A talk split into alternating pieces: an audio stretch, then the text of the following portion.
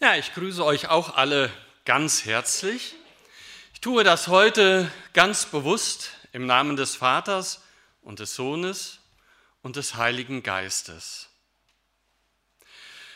Ja, ist ja schon so ein bisschen angeklungen, was ich mir für heute vorgenommen habe, in welche Richtung unser Thema gehen soll.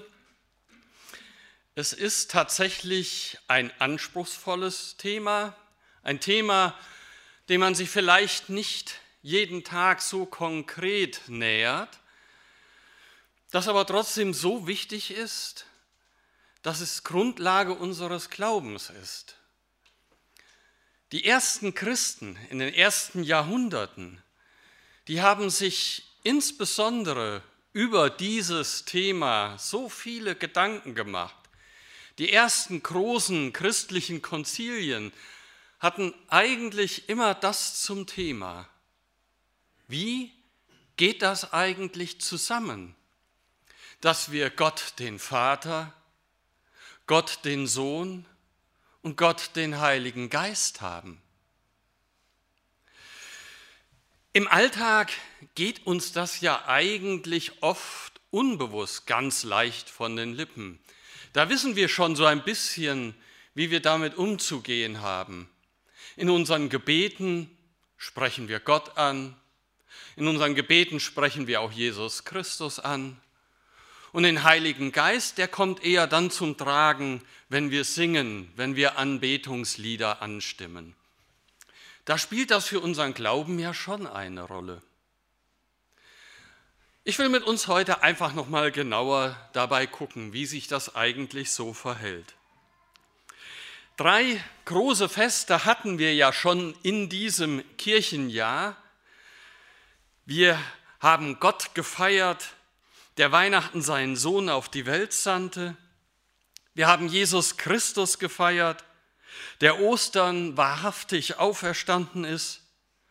Und dann letzte Woche haben wir den Heiligen Geist gefeiert, der an Pfingsten den Grundstein zur Kirche, zur Gemeinde gelegt hat, der uns tröstet, der uns begleitet und der uns auch anleitet zum Feiern unseres großen Gottes. Nach diesem Kalender des sogenannten Kirchenjahres beginnt nun so die Zeit, die oft als die festtagslose Zeit des Kirchenjahres bezeichnet wird, einfach weil kein großes Kirchenfest mehr da ist bis in den Herbst hinein, wenn dann wieder Erntedank und Ewigkeitssonntag und die Adventszeit startet. Werden wir damit dieser sogenannten Dreieinigkeitszeit, dieser Trinitatiszeit, in der wir uns dann jetzt befinden, gerecht? Ist es nicht vielmehr so, dass wir heute und an den kommenden Sonntagen so ganz bewusst Zeit haben, alle drei großen christlichen Feste auf einmal zu feiern? Weihnachten, Ostern und Pfingsten, alles an einem Festtag. Ja, wer heute Morgen die Losung schon gelesen hat, der ist ja schon eingetaktet auf das Thema des heutigen Sonntags. Der weiß also, heute ist dieser Festtag, dieser Trinitatis-Tag, dieser Sonntag, den wir vielleicht oft genug auch gar nicht so feiern und bedenken. Da, wo es um die Dreieinigkeit geht, die uns vielleicht manchmal auch so sperrig ist, wenn wir darüber nachdenken, die aber so, ja, schon leicht uns von den Lippen geht, wenn wir nicht drüber nachdenken, sondern wenn wir es in der Anbetung und im Gebet verwenden. Heute geht es also um Gott, den Schöpfer, Christus, den Retter und um den Heiligen Geist als den Vollender. Bei der Vorbereitung auf diese Predigt habe ich mich gefragt, kann es denn überhaupt sinnvoll sein, an einem Sonntag, wo es um diese Dreieinigkeit gehen soll, einen Text zu nehmen, der uns zum Propheten Jesaja führt, also mitten hinein ins Alte Testament? Und mitten hinein in eine Begebenheit, die weit vor der Geburt Jesu Christi liegt und natürlich damit auch noch vor Ostern und vor Pfingsten. Es ist eben der vorgeschlagene Text, habe ich mir gedacht. Gut. Und es ist ja eine gute Tradition der Gemeinschaften, dass man gerne und ausführlich auch alttestamentliche Texte den Predigten zugrunde legt. Aber was kann uns denn diese Berufungsgeschichte des Jesaja, um die es heute geht, denn sagen über das, was man unter Dreieinigkeit verstehen kann? Muten wir nicht damit dem Text vielleicht ein bisschen zu viel zu, indem wir ihn mit etwas in Verbindung bringen, mit dem er erst einmal gar nichts zu tun hat, ja haben kann? Ich habe schon in Erwägung gezogen, doch einen anderen, einen neutestamentlichen Text für die Predigt des heutigen Tages zu nehmen, vielleicht den eben gehörten, den von Nikodemus, den Lehrer und den Weisen Israels, der sich bei Jesus nachts heimlich Rat holt und verstehen will, wie das Ganze zusammenhängt. Einen also dieser neutestamentlichen Texte, die in besonderer Weise Auskunft geben können zu dieser seltsamen und komplizierten Mathematik des christlichen Glaubens, die uns anscheinend eine Eins für eine Drei vormacht und oder umgekehrt. Zum Beispiel könnte uns da auch dieser geniale Vers aus 2. Korinther 13, Vers 13 gut anleiten, wo es heißt, die Gnade unseres Herrn Jesus Christus und die Liebe Gottes und die Gemeinschaft des Heiligen Geistes sei mit euch allen. Dreieinigkeit, Trinität in einem Vers. Ja, da kann man was draus machen. Trinität als Verbindung aus Gnade, Liebe und Gemeinschaft. Da hätte man viel zu sagen können. Am Ende habe ich mich aber dann doch für den etwas komplizierteren Weg entschieden und bei dem alttestamentlichen Text bin ich dann geblieben. Wenn der christliche Glaube von der Dreieinigkeit Gottes spricht, dann geht es ja schließlich unter anderem genau darum, wie Gott uns Menschen begegnet, wie er sich offenbart, wie er sich erkennbar macht für uns. Und wenn es auch bei Jesaja noch nicht ausdrücklich um die drei göttlichen Personen geht, die uns im Neuen Testament dann so ausführlich beschrieben werden, also um Gott Vater, Sohn und Heiligen Geist, so kommt auch hier bei Jesaja auch sehr bildhaft zum Ausdruck, wofür die drei göttlichen Personen stehen. Wenn es um die Begegnung Gottes mit einem Menschen geht. Sowieso steht weder im Alten noch im Neuen Testament irgendetwas so ausdrücklich von Trinität und Dreieinigkeit. Das war ein dogmatischer Kunstbegriff, den man gefunden hat, um eine Antwort zu geben auf die Frage, wie das denn zusammengehört. Immer ist das, was Dreieinigkeit meint, der Versuch von Menschen zu beschreiben und zu verstehen und zu erklären, wie das Verhältnis von Gott, Vater und Sohn und Heiligem Geist ist. Dass das eine ganz wichtige Frage ist für den Glauben und nicht einfach so eine abstrakte Gelehrtendiskussion, das haben die Christen von Anfang an gespürt. Und schon das, was die Urchristenheit in den ersten Jahrhunderten unter dem Stichwort der Trinität formuliert und gesagt haben, ist schon eine gute Zusammenfassung dessen, was die Bibel bezeugt, was die Bibel sagt über Gott Vater, Sohn und Heiligen Geist. Und darum geht es ja schließlich. Insofern, warum nicht auch einen alttestamentlichen Text? Jesaja begegnet also Gott hier bietet sich, so denke ich, ein Schlüssel für die Frage nach dem Sinn und der Bedeutung der Trinität für uns. Und das ist doch letztlich auch die wesentliche Frage. Was kann der Jesaja-Text über die Offenbarung Gottes für uns sagen? Was können wir für uns heute daraus lernen? Was trägt diese Diskussion aus für uns und unseren Glauben und unseren Alltag? Wie bringt es unseren Glauben weiter? Was heißt das für uns und unseren Glauben, wenn Gott uns begegnet als Vater, Sohn und Heiliger Geist? Hören wir also mal mit dieser Fragestellung und mit diesen ganzen Vorbemerkungen auf diese Berufungsgeschichte des Propheten Jesaja. Ich lese uns aus Jesaja 6, die Verse 1 bis 13. In dem Jahr, als der König Usia starb, sah ich den Herrn sitzen auf einem hohen und erhabenen Thron, und sein Saum füllte den Tempel. Seraphim standen über ihn, ein jeder hatte sechs Flügel. Mit zwei deckten sie ihr Antlitz, mit zwei deckten sie ihre Füße, mit zweien flogen sie. Und einer rief zum anderen und sprach, Heilig, heilig, heilig ist der Herr Zebaoth, alle Lande sind seiner Ehre voll. Und die Schwellen bebten von der Stimme ihres Rufens, und das Haus ward voll Rauch. Da sprach ich, Weh mir, ich vergehe, denn ich bin unreiner Lippen und wohne unter einem Volk von unreinen Lippen. Denn ich habe den König, den Herrn Zebaoth, gesehen mit meinen Augen. Da flog einer der Seraphim zu mir und hatte eine glühende Kohle in der Hand, die er mit der Zange vom Altar nahm. Und er rührte meinen Mund an und sprach, siehe, hiermit sind deine Lippen berührt, dass deine Schuld von dir genommen werde und deine Sünde gesühnt sei. Und ich hörte die Stimme des Herrn, wie er sprach, wen soll ich senden? Wer will denn unser Bote sein? Ich aber sprach, hier bin ich, sende mich. Und er sprach, geh hin und sprich zu diesem Volk, höret und verstehet's nicht, sehet und merket's nicht.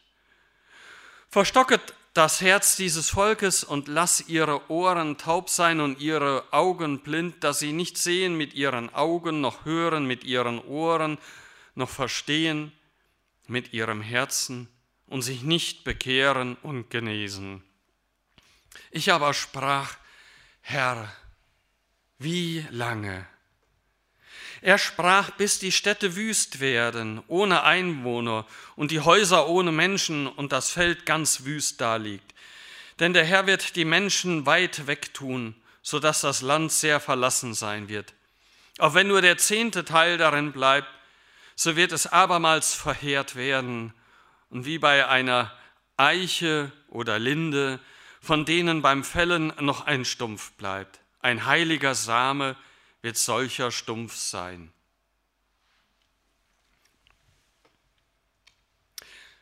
Kann man die Lehre von der Trinität heute noch so vertreten? Kann sie noch heute so verständlich gemacht werden, wie sie, wie es der alte Kirchenvater Origenes pathetisch ausgedrückt hat, als das nicht reisende, dreifach geflochtene Seil ergriffen wird an dem die ganze Gemeinde hängt und von dem sie zusammengehalten wird? Es gibt so viele verschiedene Bilder, die versuchen, das, was Dreieinigkeit meint, irgendwie zu veranschaulichen. Manchmal helfen ja Bilder beim Verständnis, immer jedoch haben diese Bilder und diese Metaphern auch ihre Grenzen und können nicht alles beschreiben. Ein solches Bild ist neben dem Origenes von dem dreifachen geflochtenen Seil zum Beispiel auch das. Wie ihr ja wisst, habe ich beruflich mit größeren Maschinen zu tun. Maschinen, die wir vermieten. Immer wenn so eine große Maschine aus der Miete zurückkommt, müssen wir sie überprüfen, schauen, ob alles noch in Ordnung ist. Neulich ist so eine Maschine zurückgekommen. Beim Testen stellte sich heraus, einer dieser Motoren, die die Maschine hat, ein Drehstrommotor, lief überhaupt nicht richtig. Der Motor hatte keine Kraft, er machte komische Geräusche, ein seltsames Brummen. Hier stimmt was nicht. Der Fehler war sehr bald gefunden und behoben. Drehstrommotoren benötigen, ganz vereinfacht gesagt, die Ingenieure unter uns mögen es mir verzeihen, Drei gleiche wechselstromführende Kabel, drei Phasen, jeweils um 120 Grad versetzt. Fehlt eine dieser Phasen, läuft der Motor nicht rund. Es ist keine richtige Kraft vorhanden. Was war passiert? Ein Kabel hatte sich gelöst und schon war dieses Drehstromfeld gestört. Es konnte keine Kraft entfalten. Das eine Drehstromfeld gibt es nur zusammen durch die drei Phasen. Der Motor läuft nur richtig rund, wenn alle drei Phasen richtig anliegen. Ich weiß, es ist ein sehr technisches Bild, dazu noch vereinfacht ausgedruckt. Am Ende ist es auch begrenzt. Trotzdem, ich fand es sehr erhellend. Klar, wer es mehr natürlich mag, der mag ganz im Sinne der letzten Verse unseres Textes gerne mal oberhalb von Hilchenbach diesen Windanlagenweg gehen. Über der letzten dieser fünf Windkraftanlage befindet sich übrigens mit einem sehr schönen Ausblick, auch deswegen lohnt sich das, eine Bank. Der Ort heißt Drei Buchen. Es ist aber nur eine Buche da. Sichtbar steht da nur ein Baum, der für alle drei steht, die dem Ort ihren Namen mal gegeben haben. Auch eine Möglichkeit und ein guter Ort, über Dreieinigkeit mal nachzudenken. Vielleicht noch ein Beispiel. Ein altes Bild vergleicht die Dreieinigkeit Gottes mit der Sonne. Gott Vater als der glühende Stern über uns, von dem alles ausgeht. Gott der Sohn als die Strahlen, die zu uns Menschen herübergreifen. Und Gott der Geist als das hiervon ausgehende Kraftfeld, als Licht und Wärme, die wir Menschen spüren und die ein wesentlicher Bestandteil unseres Lebens sind. So hilfreich vielleicht diese und manch andere Bilder für die Dreieinigkeit sein mögen, so sehr greifen sie am Ende doch aber auch zu kurz.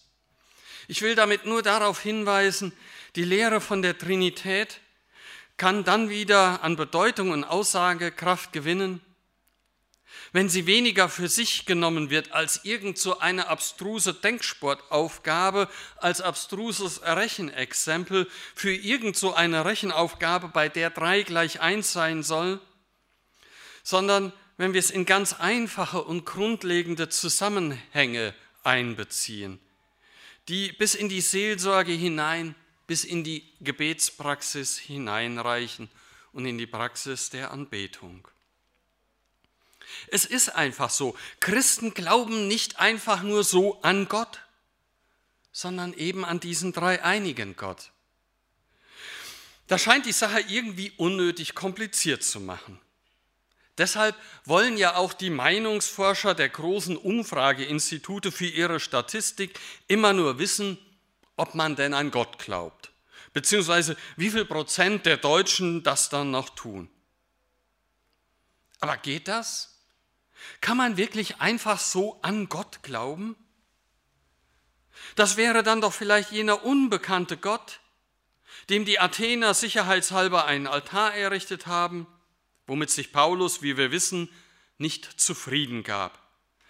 Was ihr unwissend verehrt, das verkündige ich euch. So lesen wir es in Apostelgeschichte 17. In der Tat, die Aussage, ich glaube an Gott, ist erst dann wirklich gehaltvoll, wenn sie mehr und etwas anderes enthält als die Annahme, dass es außer mir und den anderen im Universum irgendwo und irgendwie noch etwas gibt, ein allerhöchstes Wesen, das wir dann am Ende Gott nennen mögen. Denn solcher Gott, das wäre eine Größe, die auch einen anderen Namen als Gott tragen könnte, etwa das Absolute, das Umgreifende, der Seinsgrund. Nein, der christliche Glaube weiß mehr von Gott zu sagen. Er macht den Namen Gottes unersetzbar und einzigartig, indem er ihn durch weitere Aussagen über die Absicht und das Wirken Gottes qualifiziert. Gott ist nicht nur der Schöpfer von Himmel und Erde, er ist auch der Erlöser und er ist auch der Vollender der Welt. Schauen wir uns diesen trinitarischen Dreiklang, von dem der christliche Glaube bestimmt ist, wirklich mal konkret an anhand der Berufungsgeschichte des Jesaja. Und ganz trinitarisch möchte ich dazu drei Punkte in den Blick nehmen. Zum einen geht es mir um Gott, den Schöpfer, dann um die Rettung und die Läuterung Jesajas und zum Schluss um seine Sendung. Zuerst also Gott, der Schöpfer. Gott ist der Herr der Schöpfung. Der Herr, der Jesaja in Schöpferherrlichkeit begegnet. Die Berufungsgeschichte malt uns ein sehr genaues Bild davon, wie der Herr der Schöpfung dem Jesaja begegnet. Er sitzt erhaben auf seinem Thron, umgeben von Seraphim mit sechs Flügeln. Der Tempel erbebt und die Tempelhalle ist voller Rauch. Fast möchte man so ein bisschen glauben, man wäre da so in eine Hollywood-Szene hineingeraten, bei der sich die Fachleute für Spezialeffekte mal so richtig austoben durften. Aber Jesaja hat sich nicht mit der Fernbedienung im falschen Programm verirrt. Nein, hier wird es ernst für ihn. Das Besondere, die Heiligkeit der Situation ist in Gestalt der Seraphim hautnah greifbar.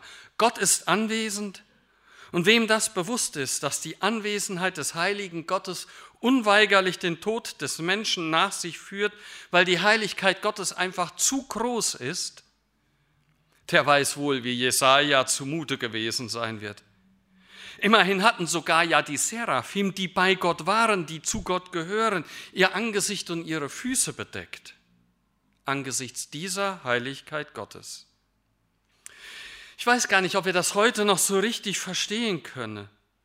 Ich denke, wir sind es zum Glück und Gott sei Dank sehr gewohnt, Gott als Vater ansprechen zu können, in ihm den Gott der Liebe sehen zu dürfen, den Vater, der sich uns zuwendet in Liebe und Gnade. Dass dies angesichts der Heiligkeit Gottes nicht selbstverständlich ist, sondern eher sehr, sehr verwunderlich, mithin ein Grund zur Dankbarkeit. Das wird mir zumindest immer wieder klar, wenn ich mir bewusst mache, was es bedeutet, dass Gott der heilige Gott ist. Dass Gott ist derjenige, der wirklich Himmel und Erde geschaffen hat. Oft läuft uns doch nur noch ein heiliger Schauer den Rücken herunter, wenn wir vielleicht einer berühmten Persönlichkeit begegnen, einem Schauspieler vielleicht oder einem berühmten Musiker. Im Angesicht des verehrten Idols besteht zwar vielleicht nicht so sehr Gefahr für Leib und Leben, aber Ohnmachten und Ekstase ist auch da mal zu beobachten. Was man bei Musikern und Schauspielern noch in seltsamen Ausmaßen erleben kann, wird man, wenn es um Gott geht, kaum mehr finden können. Kaum ein Gedanke mehr an Gottes Heiligkeit, dem Gott, dem wirklich wegen seiner Heiligkeit echte Verehrung gebührt. Der hat selbst das, was uns von seiner Heiligkeit trennt, doch abgerissen. Er ist uns zum Vater geworden. Verstehen wir dieses Wunder noch? Aber die außergewöhnliche Situation, in der sich Jesaja befindet, macht klar, eben unser Verhältnis zu Gott ist alles andere als selbstverständlich. Erinnern wir uns noch an Karfreitag? So eine kleine Nebenszene. Da riss der Vorhang des Tempels in zwei. Wie bedeutungsvoll. Eben jener Vorhang, der das Heiligste des Tempels vor den Blicken und dem Zugriff der Menschen trennte. Aber warum bedurfte es denn des trennenden Vorhangs überhaupt? Warum mussten wir Menschen erst gerettet und geläutert werden? Warum musste erst Jesus Christus sterben und auferstehen? Festhalten können wir zumindest, erst mit dieser Rettungstat Christi war der Vorhang zerrissen.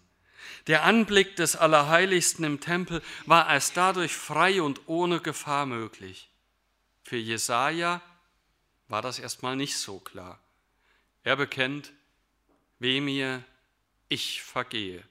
Ich bin unreiner Lippen und wohne unter einem Volk von unreinen Lippen, denn ich habe den König, den Herrn Zebaoth gesehen mit meinen Augen.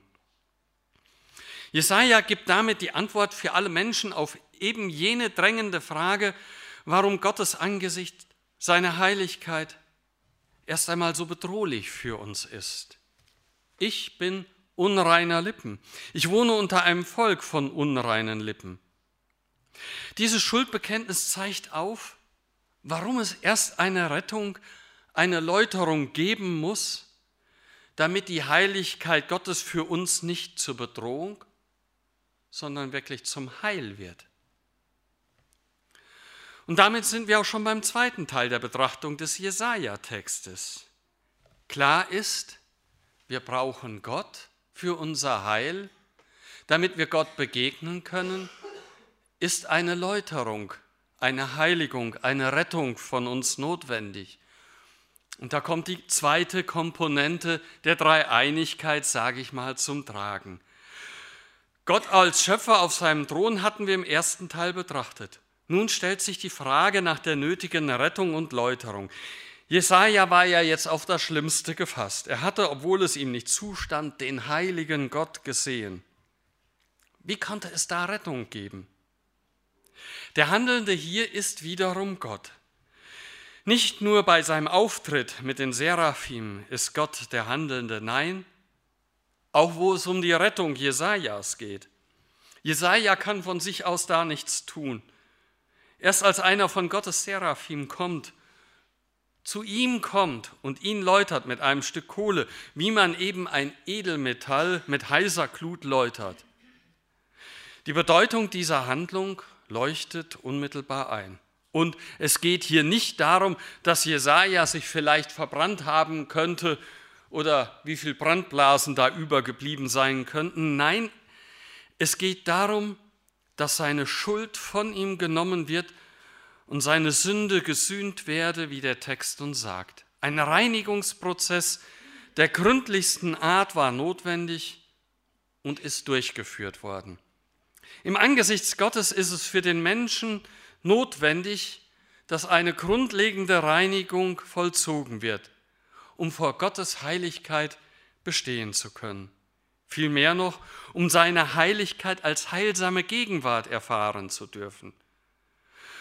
Wo hier bei der Person des Jesajas noch eine glühende Kohle herhalten konnte und musste, da hat Gott in seinem Sohn eine grundlegende Sühnung geschaffen, die sich jetzt nun nicht mehr nur auf eine Person bezieht, sondern die allen Menschen gilt, die Jesus Christus als ihren Herrn anerkennen. Auch bei der Heilstat Christi für uns können wir festhalten, dass die Reinigung von Gott ausgeht. Die Heiligung kann nur von dem ausgehen, der wirklich heilig ist. Es ist nicht unsere Leistung, es ist nicht unser Bemühen, es ist auch nicht unser Können. Das ist die grundlegende Erkenntnis, die vor allen Dingen ja die Reformatoren wieder ganz neu zum Glänzen gebracht haben. Gott, der Vater, ist der Heilige, er ist der Schöpfer. Und Gott, der Sohn, er ist der Retter, er, der uns Zugang verschafft zum Reich Gottes. Nun schauen wir, wie es weitergeht mit äh, Jesaja, denn da kommt ja auch noch ein drittes. Er wird gerufen, vielmehr, er hört nun den Ruf Gottes. Wen soll ich senden? Das ist die Frage, die hier im Raum steht. Wen soll ich senden? Trifft uns diese Frage? Fühlen wir uns, die wir geheiligt sind durch Jesus Christus, angesprochen von dieser Frage? Jesaja antwortet ganz selbstständig, äh, selbstverständlich darauf.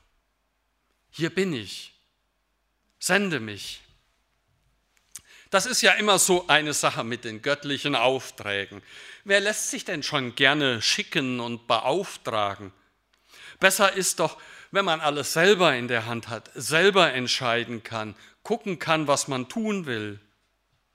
Wer hätte es Jesaja verdenken können, wenn er erstmal dankend abgelehnt hätte? Prima Sache, Gott, dass ich dich habe sehen dürfen, dass ich am Ende auch dabei am Leben geblieben bin, dass du mich gereinigt hast. Das war schon eine ganz herausragende Erfahrung, ja. Aber ich glaube, jetzt will ich doch lieber nach Hause gehen und meiner Arbeit nachgehen und meinen Hobbys nachgehen? Vermutlich wäre eine solche Antwort die wahrscheinlichere, eine menschliche, vielleicht uns auch naheliegende. Zumindest ist die Antwort des Jesajas so nicht selbstverständlich. Nein, die ist vielmehr besonders bemerkenswert. Wer den heiligen Gott erlebt hat, wer seine Rettung erfahren hat, der kommt so schnell nicht zur Tagesordnung zurück.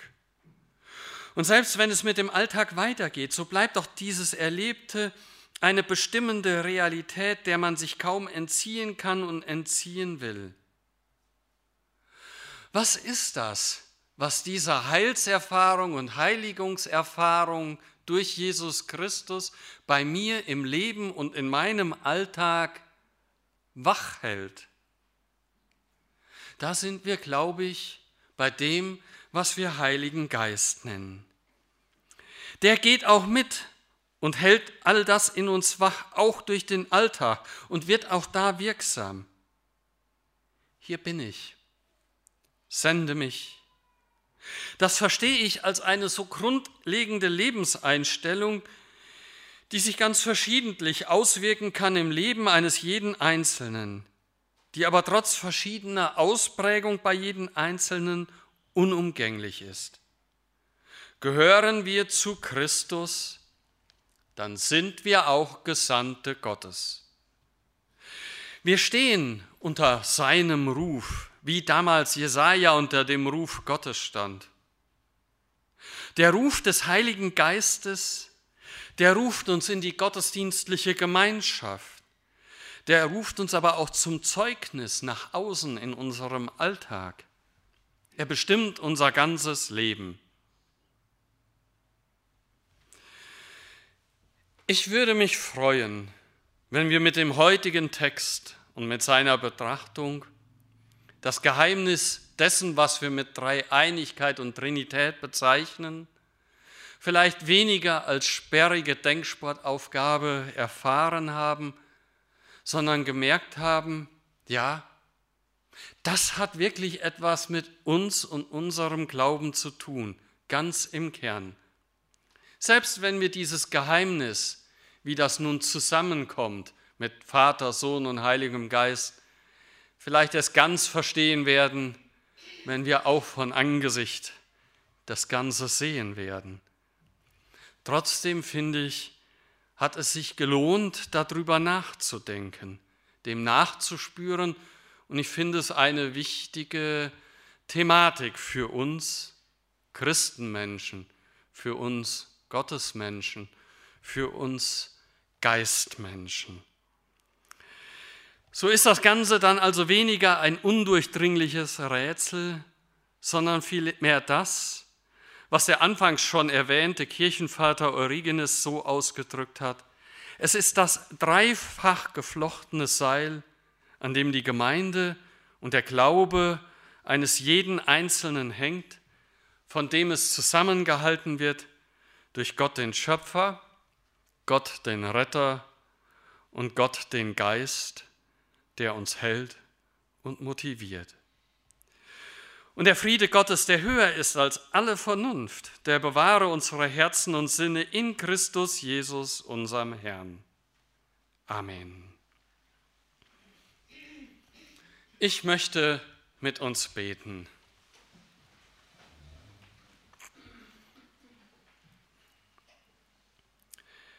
Herr unser Gott, lieber himmlischer Vater, wir danken dir, dass du dich in deinem Sohn Jesus Christus aller Menschen angenommen hast. Du willst nicht, dass wir verderben und unser Leben in Angst und Hoffnungslosigkeit zubringen. Darum bitten wir dich für die Welt, in der wir leben und in der wir arbeiten. Sende du uns und gib uns Treue und Geduld für alle, die du uns anvertraut hast. Barmherziger Gott, schenke der Verkündigung deiner guten Botschaft Raum in den Kirchen und Gemeinden aller Länder und Völker. Erwecke Verstehen und Liebe unter denen, die durch Vorurteile der Rasse, der Religion oder der Weltanschauung verblendet sind. Treuer Gott, gib Bereitschaft zum Frieden und zur Versöhnung zwischen den entzweiten Völkern Weisheit, Gerechtigkeit und Tapferkeit für alle, die zu regieren haben, besonders auch in den Ländern, die sich in unseren Tagen neu bilden und abgrenzen, in denen furchtbare Kriege und Bürgerkriege, in denen so viel Elend herrscht.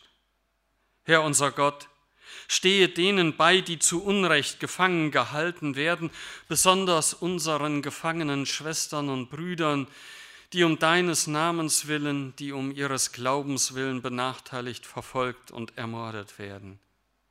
Und stärke unter uns allen Willen zu deiner heiligen Gerechtigkeit. Öffne uns die Augen für die Einsamen oder Geängsteten unter unseren Nachbarn, Verwandten und Freunden und Arbeitskollegen und mache uns bereit, ihnen zum Nächsten, zum Zeugnis für dich zu werden.